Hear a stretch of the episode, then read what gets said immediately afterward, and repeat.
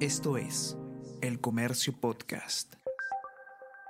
Hola a todos, ¿qué tal? ¿Cómo están? Espero que estén comenzando su día de manera excelente. Yo soy Ariana Lira y hoy tenemos que hablar del ministro del Interior, porque luego de que este se haya presentado ante una comisión del Congreso, no se han resuelto las dudas que tenían los parlamentarios y un sector del Congreso lo tendría en la mira para una posible interpelación. Vamos a conversar sobre todo esto y más a continuación.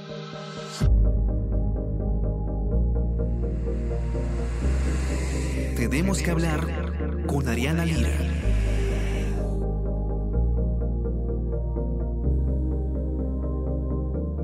La agresión que ha sufrido la presidenta Dina Boluarte en Ayacucho ha generado mucha, mucha controversia, mucha polémica en torno al Ministerio del Interior.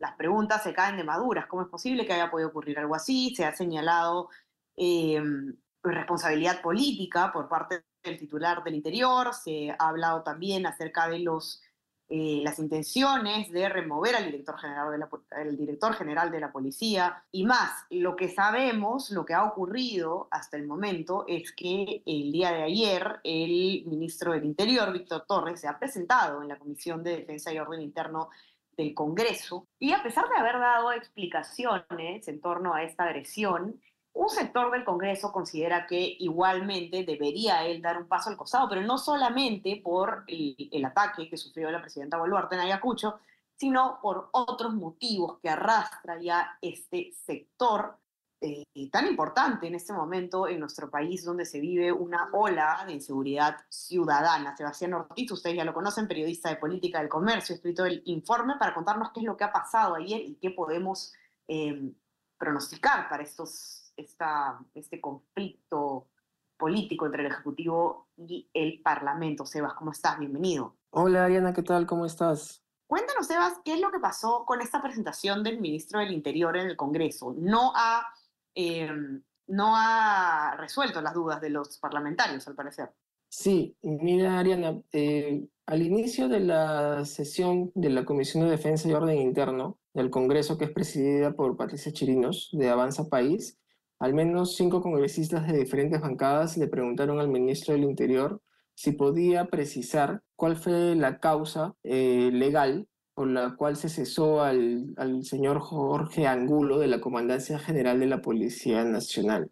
Esto a raíz de que el artículo 8 de la ley 31570 que dio este Parlamento para darle, digamos, estabilidad a los directores de la policía y no los estén removiendo cada tres meses o cada cuatro meses, como sucedió en el gobierno de Castillo, tengan la posibilidad de estar al menos dos años en el, en el cargo. Y el artículo 8 establece una serie de causales ¿no? para poder retirarlos, que es la muerte, la solicitud de pase de retiro del propio director de la policía por incapacidad física permanente, por incurrir en falta muy grave, por ser autor de un delito doloso con sentencia firme en el Poder Judicial y por la comisión de un delito en flagrancia. Entonces le preguntaron cuál de todas estas faltas había cometido el señor Angulo a Torres y el ministro del Interior no pudo responder a esta pregunta. Incluso él deja entender que no era obligación del Ejecutivo cumplir esta ley porque aún no había sido reglamentada. Y esto provocó que la congresista Chirinos eh, le precise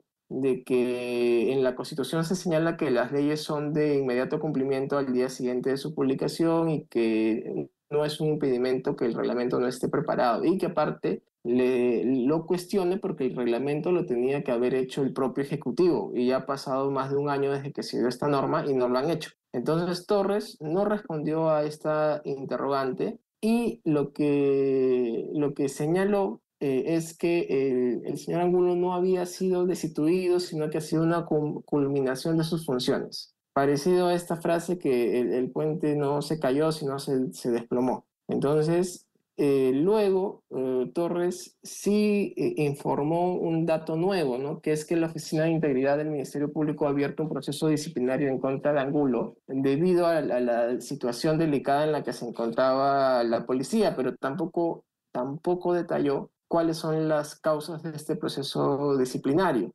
Entonces, digamos que, y cuando le preguntan sobre el tema de la seguridad eh, a la presidenta y qué fue lo que falló en Ayacucho, donde ella sufre una agresión por parte de dos mujeres. Él pide que se vaya a sesión reservada y lo único que dice públicamente es que recibieron información tardía de los órganos de inteligencia. Entonces, nosotros lo que hemos hecho es conversar con algunos congresistas luego de la presentación del ministro y, por ejemplo, el señor Jorge Montoya, que es portavoz de la bancada de Renovación Popular ha dicho de que si bien algunas respuestas del ministro fueron lógicas sobre el jalón sufrido por la presidenta Boluarte, esto no lo libera de responsabilidad política y ha reiterado su pedido de, de renuncia.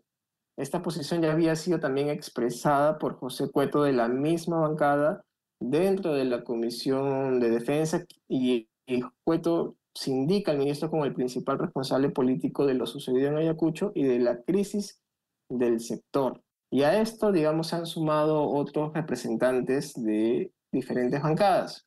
Roberto Quiabra de Alianza para el Progreso, que también ha pedido a la presidenta Boluarte que tome decisiones sobre el, sobre el ministro del Interior, que lo cese. También está Carlos Ceballos de Podemos Perú, Luis Aragón de Acción Popular, que incluso habla de que si tiene que ser interpelado, pues que lo sea, y que Acción Popular no va a tener ningún problema en sumarse o adherirse a una eventual moción de interpelación. También los que están respaldando o los que piden la salida del ministro está las bancadas de unidad y diálogo y la de Cambio Democrático y Juntos por el Perú. En total son, digamos, seis las bancadas que están pidiendo que Torres deje el Ministerio del Interior. Pero desde Fuerza Popular, una fuente ha comentado al diario de que por el momento no piensan solicitar ni la salida de Torres y tampoco sumarse a una eventual interpelación. Esto a pesar de que dentro del Fujimorismo ya están, digamos, notando fallas en la administración del Mininter. Eh, dos cosas que han, que han apuntado y que les hace ruido es el robo a la seguridad del hijo de la presidenta y la agresión a esta última. Y, digamos, Fernando Rospigliosi, quien estuvo en la sesión de la Comisión de Defensa, también conversó con nosotros y nos dijo de que por el momento no cree que se deba dar un paso al costado, que para él el ministro no es responsable de lo que pasó en Ayacucho, pero sí, sí dice de que el general de brigada del ejército Miguel Juan Garay, que es el jefe de la Casa Militar, debe ser removido del puesto. Y esto es porque según el Manual de Organizaciones y Funciones del despacho presidencial, Juan Garay es el responsable de dirigir, organizar, coordinar y supervisar el sistema de seguridad de la presidenta y de su familia, tanto al interior como al exterior de la Casa de Gobierno. Entonces, para Rospigliosi, este funcionario también debería salir. Correcto. Quedaría que, Sebas, quedaría esperar nomás a ver si es que efectivamente se llega a presentar una moción de interpelación, pero no, no tenemos claro si es que se si es que tendría el respaldo suficiente por el momento. Sí, o sea, eh, yo creo de que Renovación Popular está como que evaluando si es que la presentan o no, y para eso seguramente van a tener que hacer un sondeo entre algunas bancadas. Ah, por el momento hay seis que, que apoyarían, pero no está, digamos, la bancada principal que es Fuerza Popular, ¿no? Entonces eso como que ya le quita un poco de fuerza. Y en Perú Libre eh, hay posiciones, digamos, encontradas, porque, por ejemplo, el congresista Flavio Cruz dijo que está a favor de la salida del ministro, pero el parlamentario Américo Gonza no. Incluso Gonza ha señalado de que no lo considera para tanto y ha respaldado la salida del general Angulo. Entonces ahí también en Perú Libre se tendría que definir cuál es la posición mayoritaria, si la de Cruz o la de Gonza. Entonces, como que con, yo creo que con el pasar de los días van a ir viendo si es que se consolida o no una moción de interpelación, pero por el momento ya hay voces que comienzan a hacer críticas al ministro Torres en el Congreso. Y hay que tener en cuenta que Torres tiene dos meses en el cargo, o sea, el desgaste ha sido muy rápido, ¿no? Correcto, turbulencia en el sector del interior en estos momentos.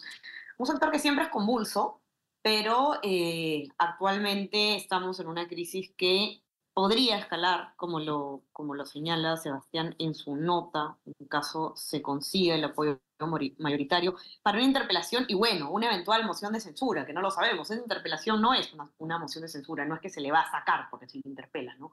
Pero es un paso, eh, es un mecanismo de rendición de cuentas importante políticamente. Vamos a ver qué es lo que pasa en los días que siguen. Entonces, y los invito a que puedan leer toda esta cobertura especial en nuestra web elcomercio.p, también por supuesto la nota en la versión impresa, quienes tengan acceso.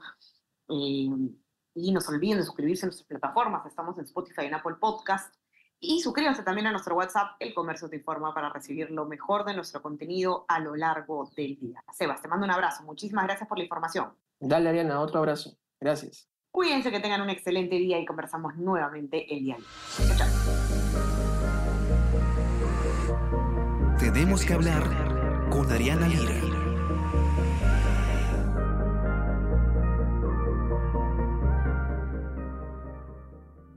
Esto es El Comercio Podcast.